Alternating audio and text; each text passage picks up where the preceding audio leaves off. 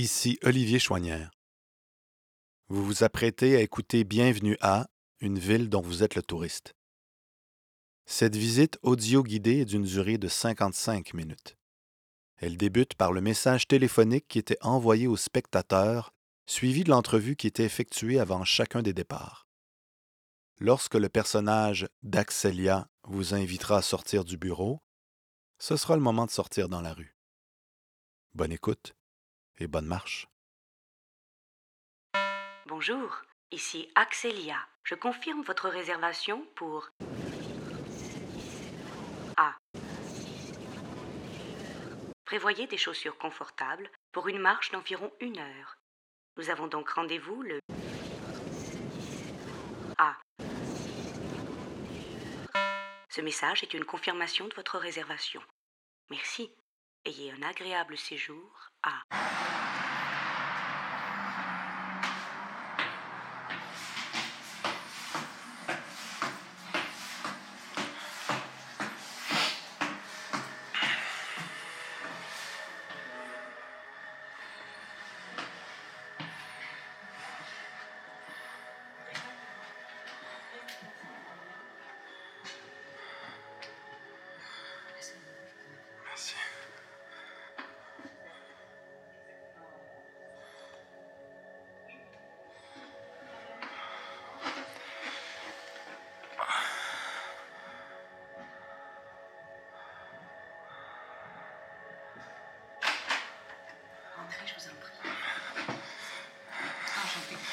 suis Axelia. Enchanté. Merci.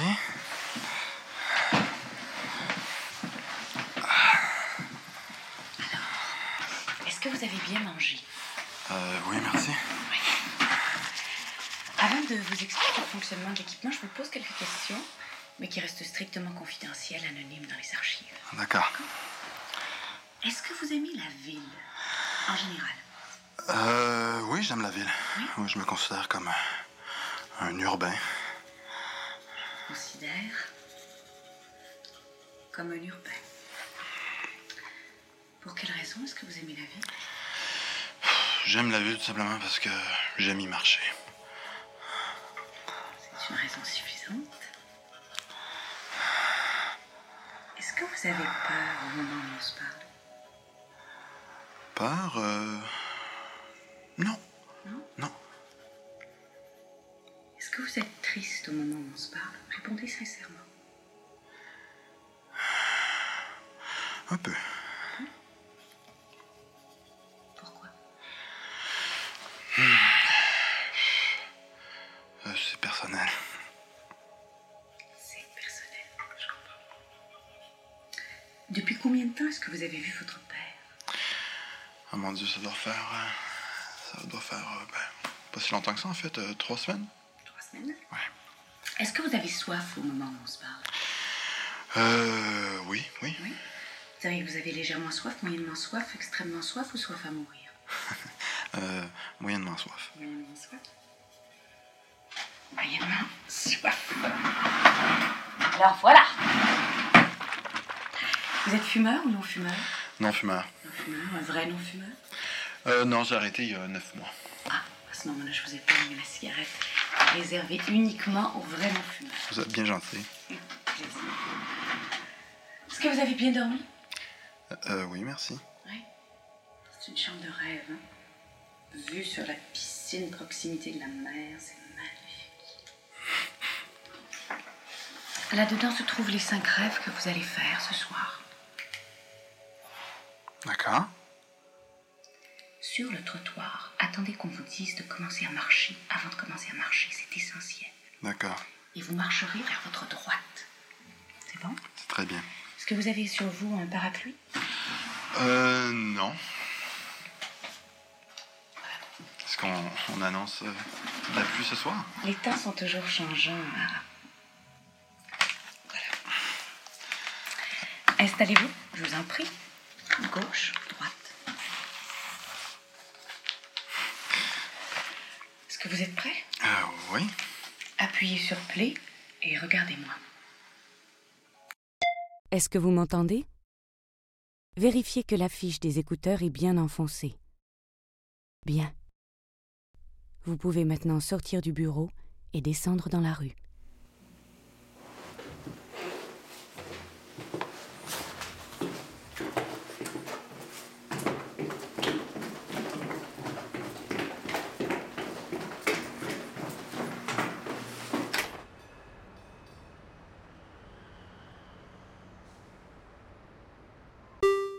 Bonjour et bienvenue. Je serai votre guide pour aujourd'hui. Tout au long de la visite, je vous donnerai des indications simples telles que Regardez, écoutez. Avant de commencer à marcher, veuillez vous assurer d'avoir bien attaché vos lacets. Commencez à marcher. Ajustez vos pas au rythme normal de marche, soit 88 battements par minute. Pour les personnes handicapées, munies d'un fauteuil roulant manuel, le rythme normal de marche correspond à 237 tours de roue par minute. Pour les personnes handicapées munies d'un triporteur motorisé, le rythme normal de marche correspond à 6,2 km/h. Veuillez, s'il vous plaît, respecter les codes routiers se rapportant aux piétons. Continuez à marcher normalement, sans vous retourner, droit devant. Regardez les voitures qui passent, les maisons qui lentement défilent. Regardez vos pieds qui se posent, qui franchissent les lignes du trottoir. Vous marchez. Votre pas est calme et régulier. Levez la tête. Respirez. Voilà. Vous êtes présent. Non. Quelque chose vous gêne. Vous empêche d'être ici pleinement vous retient derrière. Un détail. Vous écoutiez attentivement la question, fixant un détail de son visage. Quand elle vous a dit Répondez sincèrement. Vous espériez avoir mal entendu. Mais elle vous regardait d'un œil presque accusateur, comme si vous alliez mentir. Vous vous souvenez d'avoir été choqué par cette recommandation plus que douteuse. Vous vous en voulez de ne pas l'avoir remise à sa place. Vous vous en voulez d'autant plus qu'elle occupe maintenant vos pensées. Pourquoi vous a-t-elle demandé Est-ce que vous avez bien mangé? Avant de vous serrer la main, elle s'est léché les doigts. Pourquoi avez-vous choisi la visite guidée? Vous avez toujours préféré découvrir par vous-même les villes que vous visitiez plutôt que d'y être introduit par quelqu'un. Quelqu'un dont le rôle serait d'attirer votre attention sur tel ou tel détail de l'architecture. Quelqu'un qui vous prendrait par la main et vous imposerait son pas, choisissant pour vous un parcours qui ne serait fatalement pas celui que vous auriez choisi si vous aviez erré au hasard des rues, en vous moquant de ce qu'il faut voir. Si seulement il y avait quelque chose à voir. Ralentissez. Vous vous êtes peut-être trompé de chemin. Non. Elle vous a dit Et vous marcherez vers votre droite.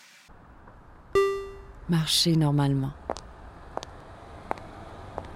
Bonjour et bienvenue à... C'est un ami qui vous a, jadis, parlé de cette ville. Peut-être y vit-il encore.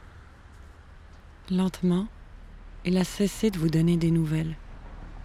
Lorsqu'elle vous a demandé si vous étiez Venu seul? Axelia a souri. Comme si elle vous reprochait ce voyage en solitaire, de ne pas être venu ici pour retrouver quelqu'un. Un ami Si vous croisiez votre ami dans la rue, vous baisseriez la tête, vous changeriez de trottoir. Vous ne voudriez pas qu'il vous voie avec cet immense casque sur la tête. Pourquoi êtes-vous venu ici? Vous avez toujours détesté les forfaits, les tout inclus. Pour vous, que quelqu'un décide des moindres détails de votre existence future tient de l'ultime acte de confiance, du rituel initiatique. Votre dernière initiation remonte à longtemps. Le chef de la bande vous tendait le couteau, la paume saignante. Mais vous n'avez pas pris le couteau pour vous couper la paume. Le lendemain, vous ne faisiez plus partie de la bande. Vous avez pourtant accepté l'hôtel, le restaurant, jusqu'à l'audio-guide que vous écoutez présentement. Vous avez fait comme il avait été dit. Vous avez demandé congé. Vous avez fait vos bagages. Vous avez pris l'avion avec la confiance absurde qu'il volerait. Vous avez mangé la nourriture d'avion, écouté le film d'avion. Vous avez même ri.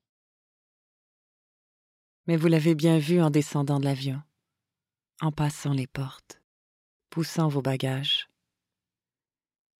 Quelqu'un ne tenait pas de carton avec votre nom écrit dessus.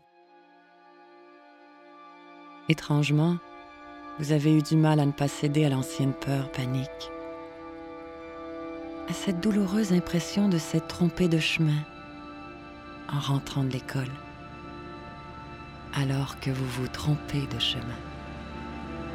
Mais rassurez-vous, c'est la seule manière d'entrer à vous. Écoutez, vous pouvez entendre la rumeur des voitures. Leur va-et-vient incessant fait penser au ressac de la mer, à sa respiration violente et régulière. Vous marchez avec dans les oreilles le bruit des vagues qui s'écrasent et se retirent, comme si l'océan était juste derrière vous et qu'il suffisait de vous retourner pour l'embrasser du regard. Axelia ne mentait pas tout à fait. Vous êtes d'une certaine façon, à proximité de la mer. Dans le taxi qui vous ramenait de l'aéroport, vous n'avez pas parlé au chauffeur, contrairement à vos habitudes en voyage. Arrivé à l'hôtel, vous avez été quelque peu surpris de trouver quelqu'un derrière le comptoir. Vous auriez trouvé naturel dans un décor aussi neutre, que votre clé vous soit donnée par une machine distributrice. La seule touche de fantaisie était le tapis bleu au motif étoilé, qui ne se veut d'aucun style et d'aucune époque, sinon que celui du présent à perpétuité. L'homme derrière le comptoir vous a donné la clé. La chambre avec vue sur la piscine, vous n'auriez jamais pensé à la demander. Axélia semblait absurdement émue, comme si elle y avait passé les plus beaux jours de sa vie. Elle disait Une chambre de rêve, hein? vue sur la piscine, proximité de la mer, c'est la préposée à l'accueil et à l'équipement, croyait à la vue sur la piscine. Vous la trouviez, à ce moment, presque touchante. Vous avez pris l'ascenseur et vous vous êtes dirigé vers la chambre 312, où tout, fauteuil, lit, revue, verre, savon, avait été préalablement emballé dans du plastique, jusqu'à la photo accrochée au mur. Vous avez posé vos bagages, Et vous êtes resté là un long moment, à regarder la photo de la piscine. Elle n'avait rien de particulier. Sinon que personne ne s'y baignait.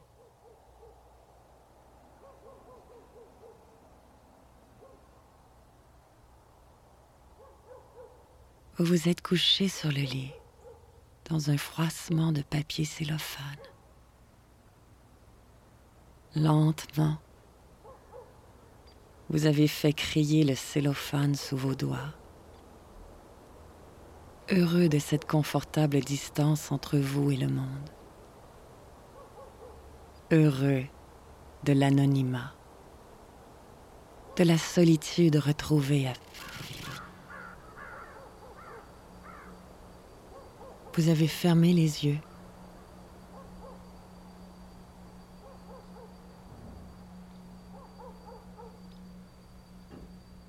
Personne ne sait que vous êtes parti. Personne ne sait où vous êtes. Vous avez tourné la tête vers le cadran. Il était pour vous 8 heures du matin. Vous avez alors pensé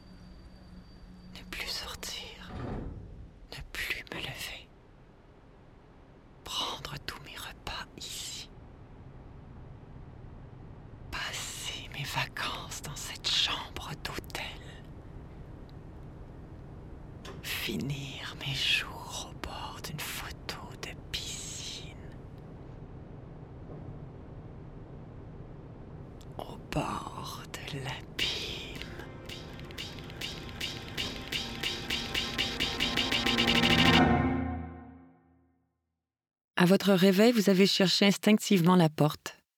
Elle n'était pas à la même place. Vous vous êtes alors souvenu que vous n'étiez plus chez vous, mais dans la chambre 312, dans la ville de D'habitude, vous ne rêvez pas. Vous êtes du type à ne pas se souvenir de ses rêves. Quand vous vous en souvenez, vous ne les racontez à personne en allumant la lampe, vous vous souveniez distinctement de cinq rêves.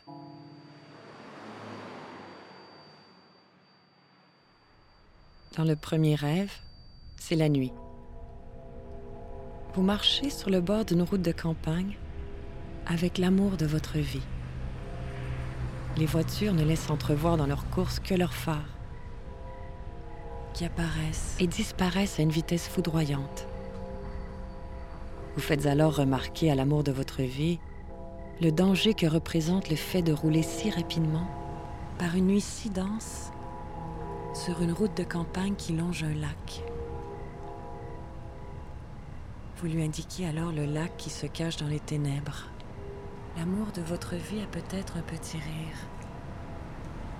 Vous n'insistez pas pour ne pas lui faire peur, pour ne pas que l'amour hésite maintenant qu'il marche parmi les voitures qui roulent dangereusement au bord du lac invisible.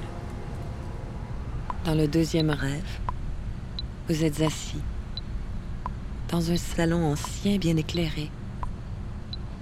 Fenêtre, piano, cadre de porte visible.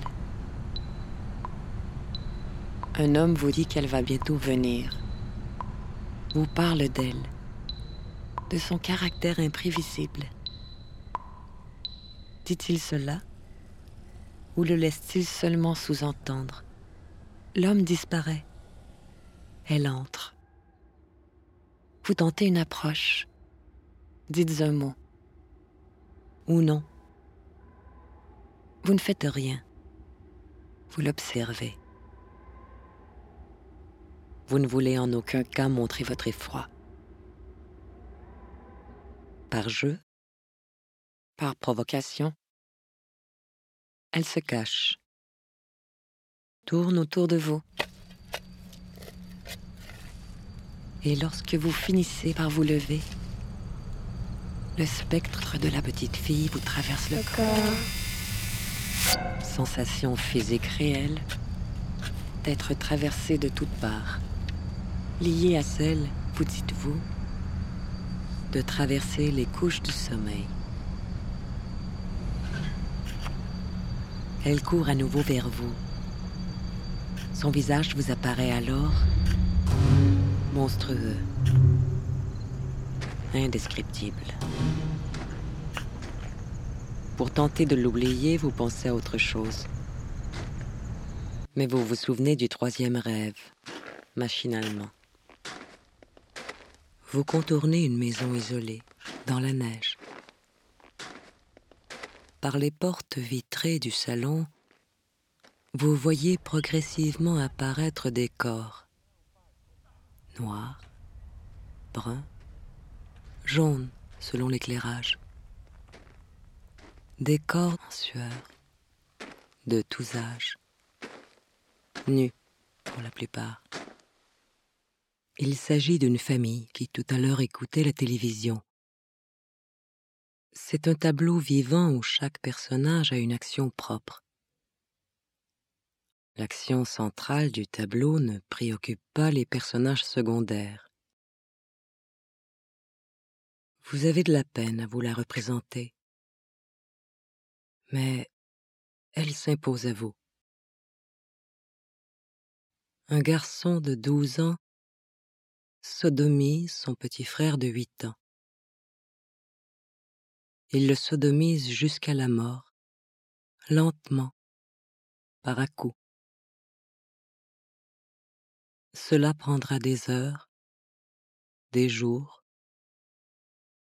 mais il le tuera de cette façon. aucun cri, que la respiration des enfants, que leur corps en sueur. Une femme est derrière lui, la mère, une tante.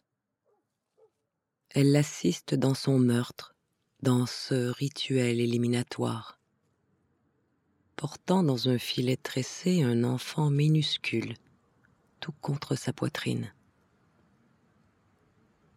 Dans la multitude des corps, un jeune homme de 14-15 ans lève les yeux au ciel.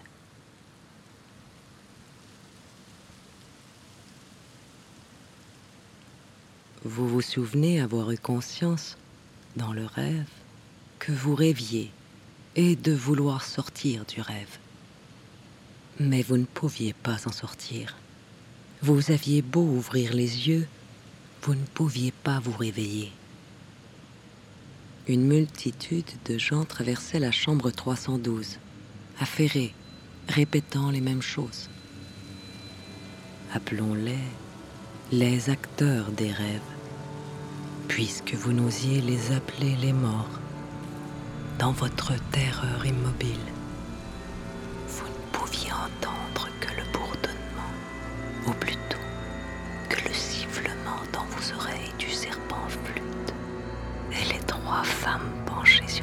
Corps balançaient frénétiquement la tête de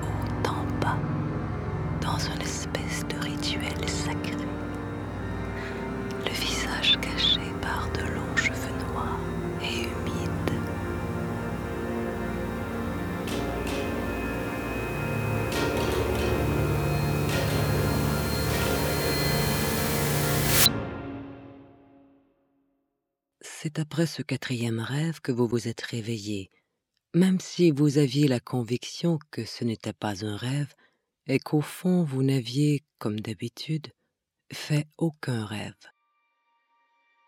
Que des cauchemars. Vous avez regardé le réveil matin. Vous n'aviez dormi que douze minutes.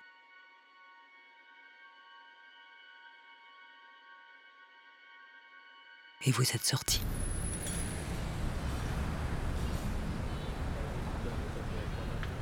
La rue, à votre arrivée tranquille et déserte, semblait avoir été prise d'assaut.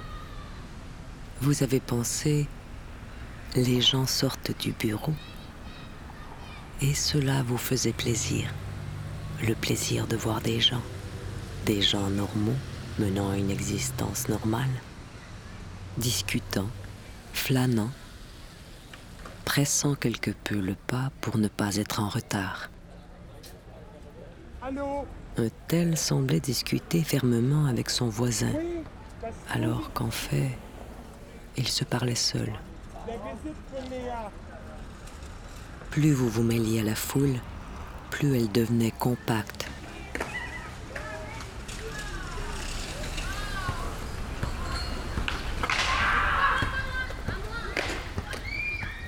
Vous avez quitté l'artère principale.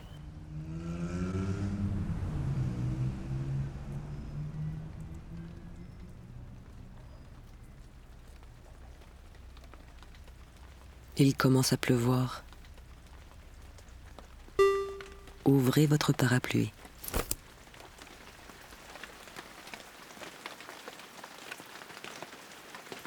Il y a deux types de villes.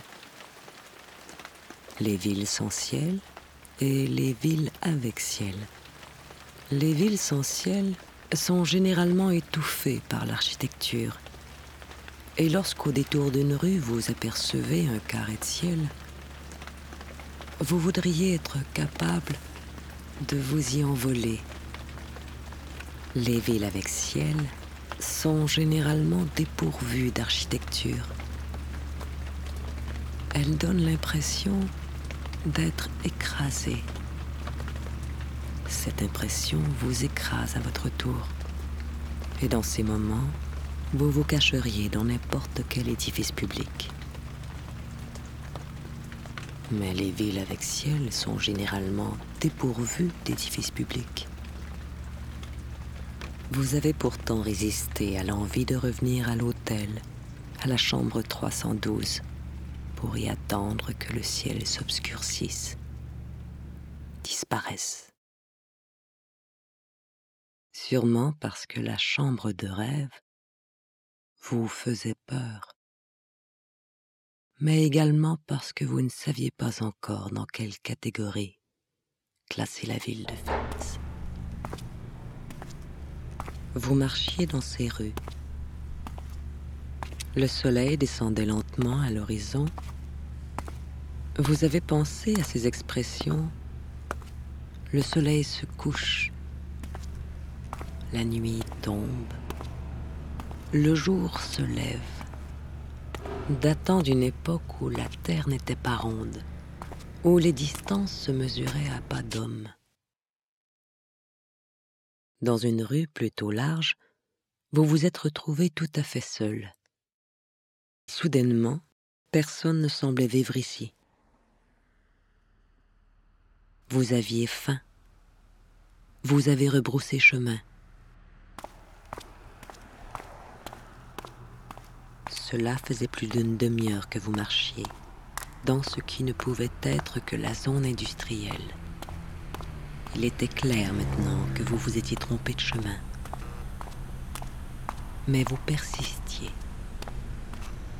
Vous aviez croisé quelques voies perpendiculaires, pour la plupart des accès interdits, menant à d'immenses entrepôts.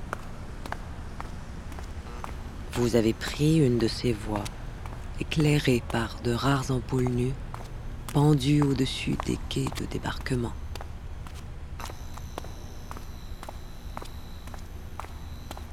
Au loin, des bruits d'accélérateurs, de silencieux brisés. La civilisation prenait la fuite. Pour la première fois, vous entendiez vos pas, votre souffle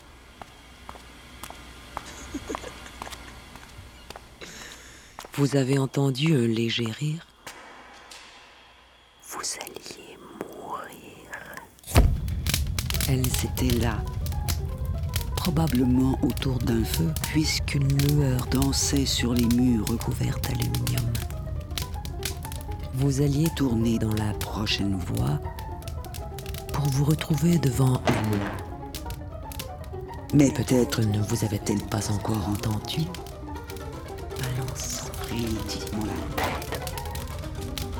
alors vous êtes allé vers les trois femmes, le visage caché par de longs cheveux. Leur demander d'une voix tremblante votre chemin. vous saviez maintenant pourquoi vous aviez fait tout ce chemin. Si vous ne voulez pas vous souvenir de votre mort, trop tard. Vous l'avez cent fois imaginé. Vous avez entendu des voix derrière, mais vous n'avez pas eu le temps de vous retourner. Un couple est passé à côté de vous en discutant, sans trop vous remarquer.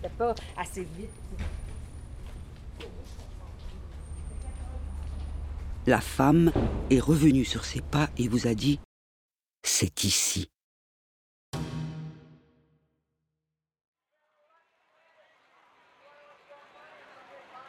On avait, dans ce qui semblait être le stationnement arrière de l'entrepôt, improvisé des kiosques, installé des tables, des chaises.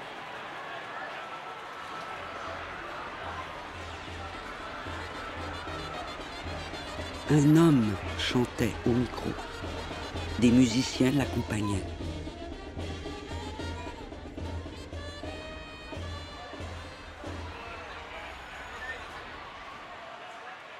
L'endroit ressemblait maintenant à une place publique. Il y régnait une ambiance de fête populaire, avec ces banderoles que l'on terminait d'installer. Il y avait même une fontaine.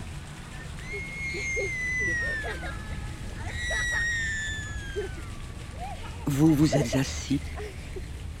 On vous a offert à boire.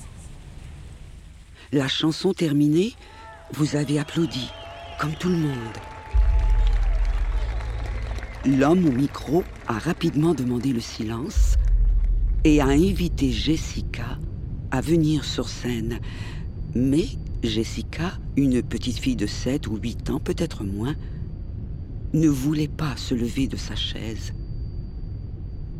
Il a fallu que son père la prenne dans ses bras, ou plutôt soulève la chaise à laquelle elle était soudée, dépose la chaise sur scène, avec Jessica dessus. C'est à ce moment que Jessica s'est levée pour tenter de prendre la fuite, mais les musiciens lui bloquaient la sortie.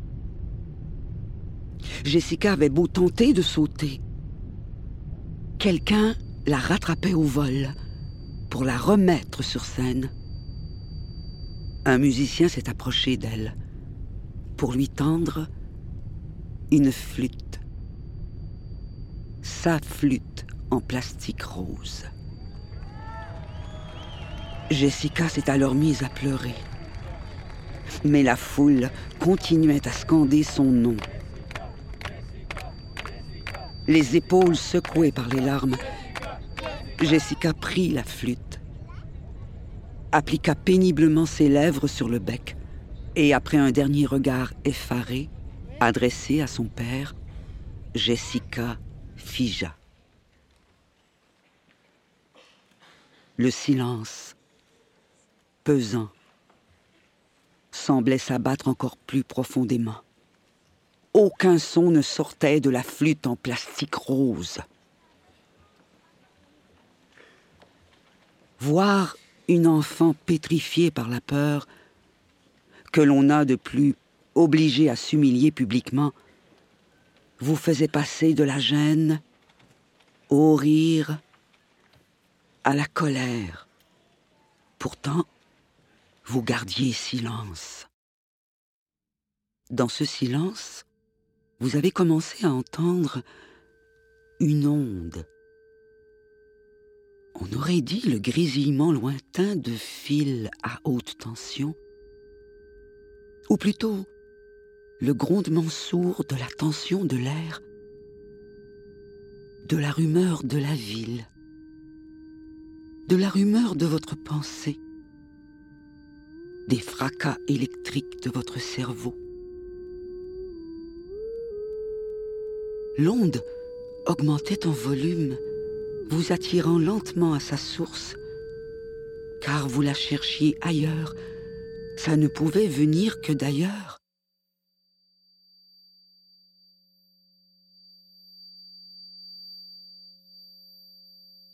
Jusqu'à ce que Jessica après avoir tenu cette note plus d'une minute, une note très haute, presque un ultrason, descendent de cinq octaves avec une rapidité, une fluidité, une dextérité, une simplicité d'oiseau volant de branche en branche pour atteindre une note profonde, impossible à obtenir avec une flûte, même basse. La flûte à bec en plastique rose de Jessica tonnait comme une section de cuivre.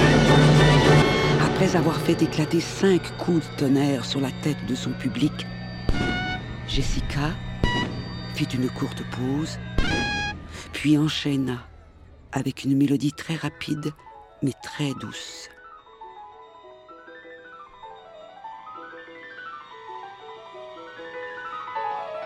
vous faisant mentalement pousser des portes qui s'ouvraient sur d'autres portes. Vous hésitiez à trouver la musique joyeuse ou triste, sombre ou lumineuse. Vous ne vous souvenez même plus du thème principal. Vous savez seulement que c'est la plus belle chose que vous avez entendue de votre vie.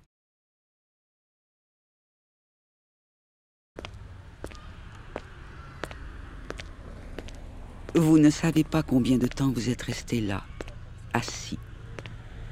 Personne n'a applaudi. Sans plus de cérémonie, Jessica avait simplement cessé de jouer. Apparemment, elle avait laissé tomber sa flûte par terre. Elle était déjà assise à une table. Vous aviez aussi horriblement faim. Vous vous seriez bien assis à côté d'elle pour observer le génie qui s'ignore manger avec les mains, mais vous avez choisi d'aller au restaurant. Il était là, à 50 mètres. Vous êtes entré dans le restaurant. Vous vous êtes assis au bar et vous avez mangé. Vous avez bu à la santé de quelqu'un que vous ne connaissiez pas. Vous faisiez partie des habitués.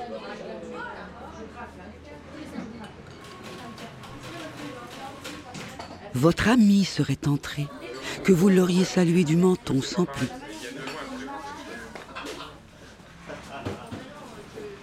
Comme si de rien n'était. Pour le seul plaisir de faire croire à votre ami que durant toutes ces années, vous aviez vécu dans la même ville. Et que si vous n'aviez pas donné signe de vie, c'était pour ne pas gâcher ce plaisir d'un jour balayer la distance avec cette quotidienne familiarité. Vous vous imaginiez cette scène. Vous étiez soudainement léger. Assis à l'autre bout du bar, un homme, jeune, dans la vingtaine. Personne ne semblait le connaître. Il ne parlait à personne. Il vous regardait. Vous avez détourné les yeux vous pouviez sentir sur vous son regard. Ce regard vous gênait, comme s'il pouvait lire en vous vos cauchemars, qu'il en connaissait les moindres détails. Vous l'avez regardé à nouveau. Il ne vous fixait plus, il vous dévorait des yeux. Oui, vous aviez plusieurs fois avec des inconnus. L'âge vous importait peu. Vous avez demandé l'addition. Vous avez fait la conversion. Vous avez sorti votre porte-monnaie. Vous n'aviez plus de porte-monnaie. On vous l'avait volé. L'homme s'est approché. Il a pris l'addition. Il a dit, c'est pour moi. Vous avez refusé et il a payé.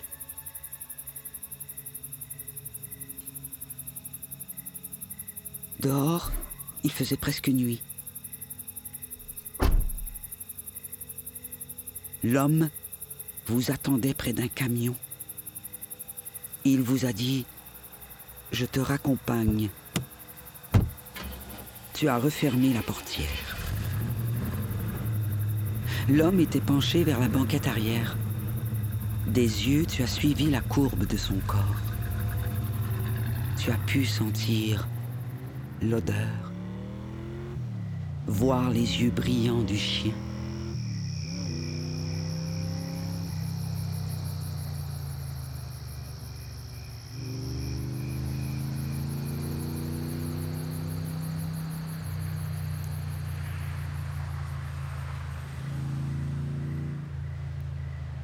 Le camion roulait, s'éloignait des bruits de la fête, pour entrer dans la lumière bleue de l'aurore. L'odeur n'était pas celle du tabac ou de l'essence, ni celle du sapin, ni celle du chien. Tu jurerais pouvoir la sentir, l'odeur, la même le camion roulait.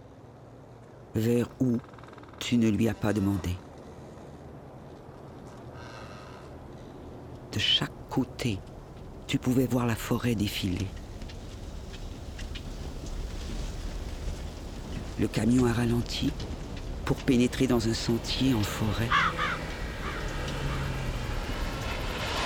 Les branches des arbres fouettaient le pare-brise à intervalles réguliers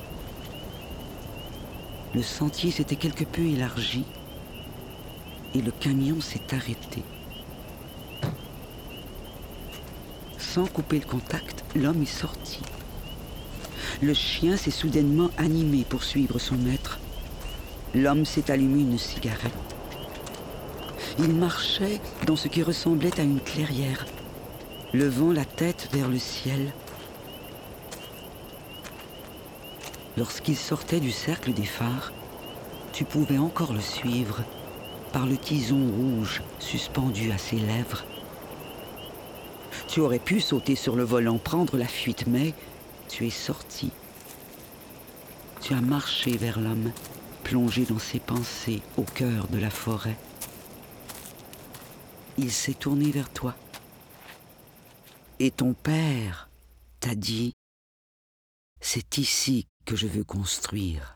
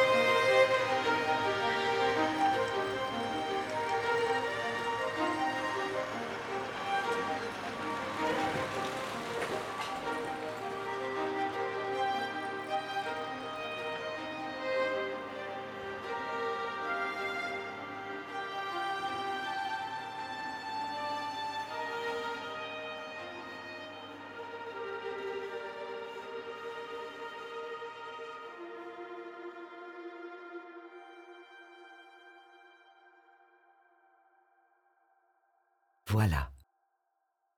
C'est ici. Tu l'as enfin trouvé. Ta maison. Comme un voleur, approche-toi de ta maison.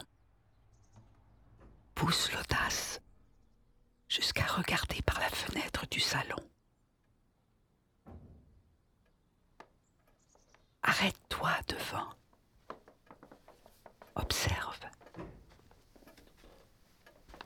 Tu peux voir l'immeuble, les livres, les photos au mur. Tu regardes chaque détail ahuri, car ce sont l'immeuble, les livres et les photos de ton enfance.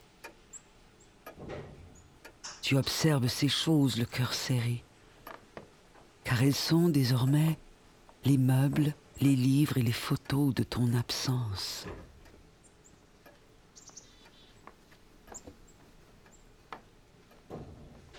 Ta mère disait, il n'y a rien à voler. Mais si le voleur venait, qu'emporterait-il? Tu es ce voleur qui n'est jamais venu. Regarde-le, pousser la porte, entrer dans ta maison et marcher dans le corridor, l'oreille tendue. Tous les objets de la maison sur lesquels tes yeux se posent, tu voudrais les prendre avec toi, emporter ces trésors de banalité. Mais le voleur ne peut les prendre tous. Alors, il monte à l'étage, se dirige vers la chambre de tes parents, se couche sur le lit.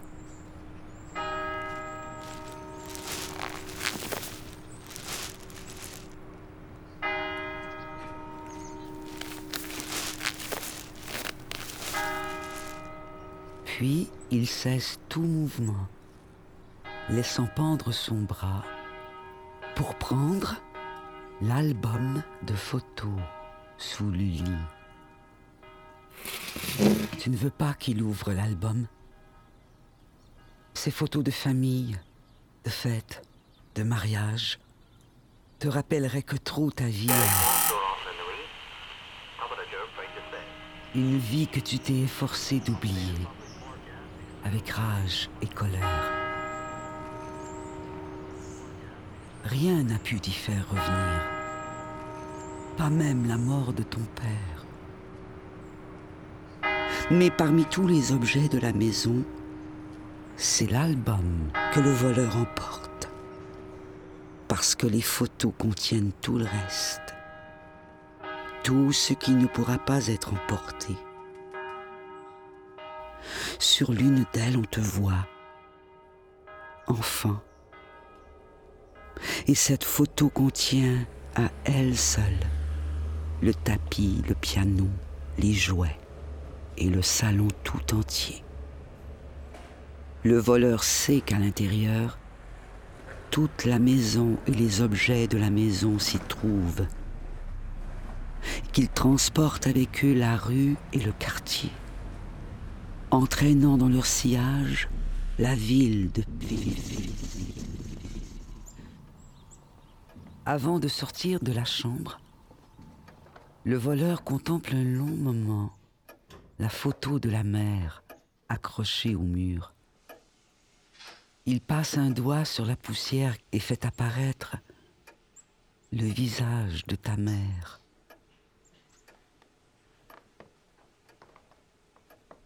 Le voleur décroche la photo du mur, la glisse dans l'album.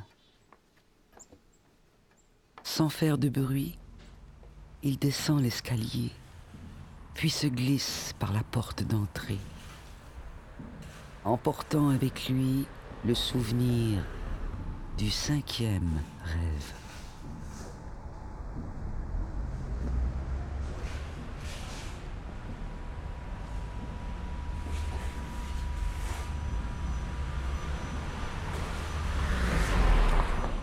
Dans ce rêve, c'est la nuit. L'amour de ta vie t'invite à manger un hamburger. Vous errez dans une vaste salle à dîner, complexe, précise. Il n'y a pas un seul client. L'amour de ta vie t'invite à passer à la cuisine, où vous vous asseyez, sorte de petite serre éclairée par l'aube naissante tu reconnais l'endroit où tu te trouves. Tu es dans le salon vitré de ton enfance. Par les larges fenêtres, tu peux voir ton père qui rentre du bois. Tu le reconnais au tison rouge qui pend à ses lèvres. Partout dans la pièce, tu peux sentir son odeur. Tu es dans le lieu qui contient tous les lieux, derrière et devant, présent et passé, où l'on entre par l'inquiétude pour marcher dans le familier, non seulement le lieu des rêves, mais le lieu rêvé. Tout ici communique. L'hôtel, le restaurant, la maison, réunis sous un même toit. Ta mère entre dans le salon. Après avoir déposé les assiettes, elle se tourne vers toi et je dis Assez mangé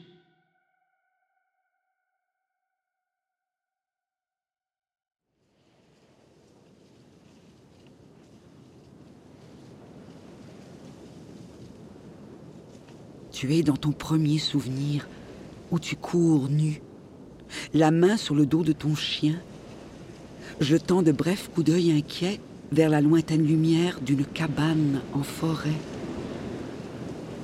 La lumière qui t'effraie et t'attire, mon enfant.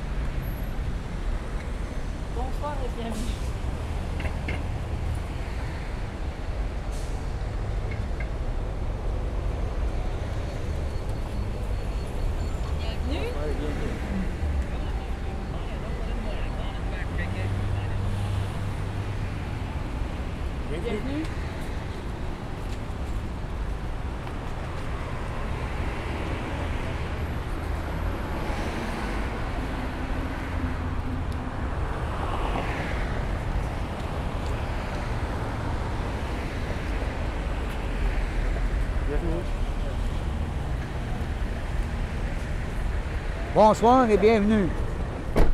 Bonsoir,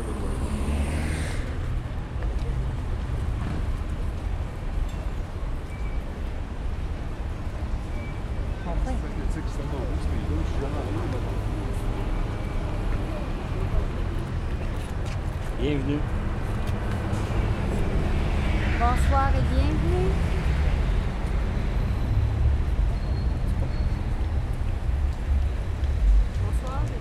Bonsoir et bienvenue.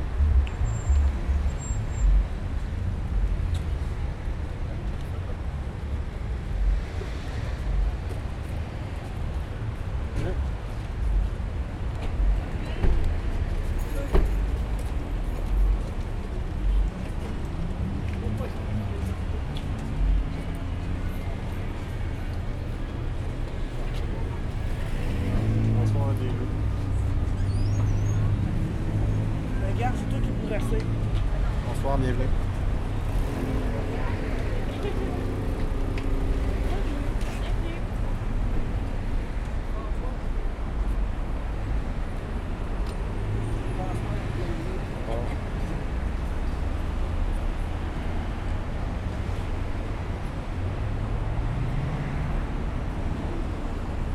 Bonsoir bienvenue.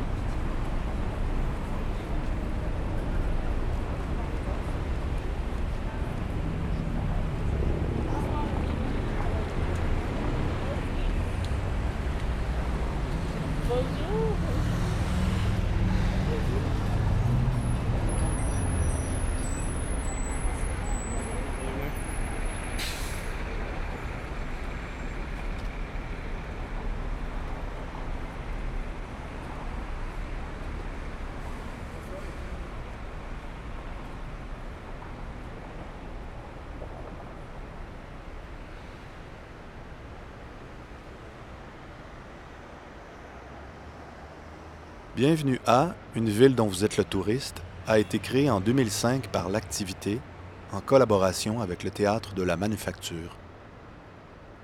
Les départs s'effectuaient du théâtre La Licorne à Montréal. Le personnage d'Axelia est interprété par Alexia Burgère avec les voix de Simone Chevalot, Geneviève Filion et Louise Laprade, ainsi qu'une brève apparition sonore d'Ève Duranceau. Conception sonore, Jean-Sébastien Durocher. Remixé en 2020 par Éric Forget, qui signe également la musique originale. Texte et mise en oreille, Olivier Chouanière.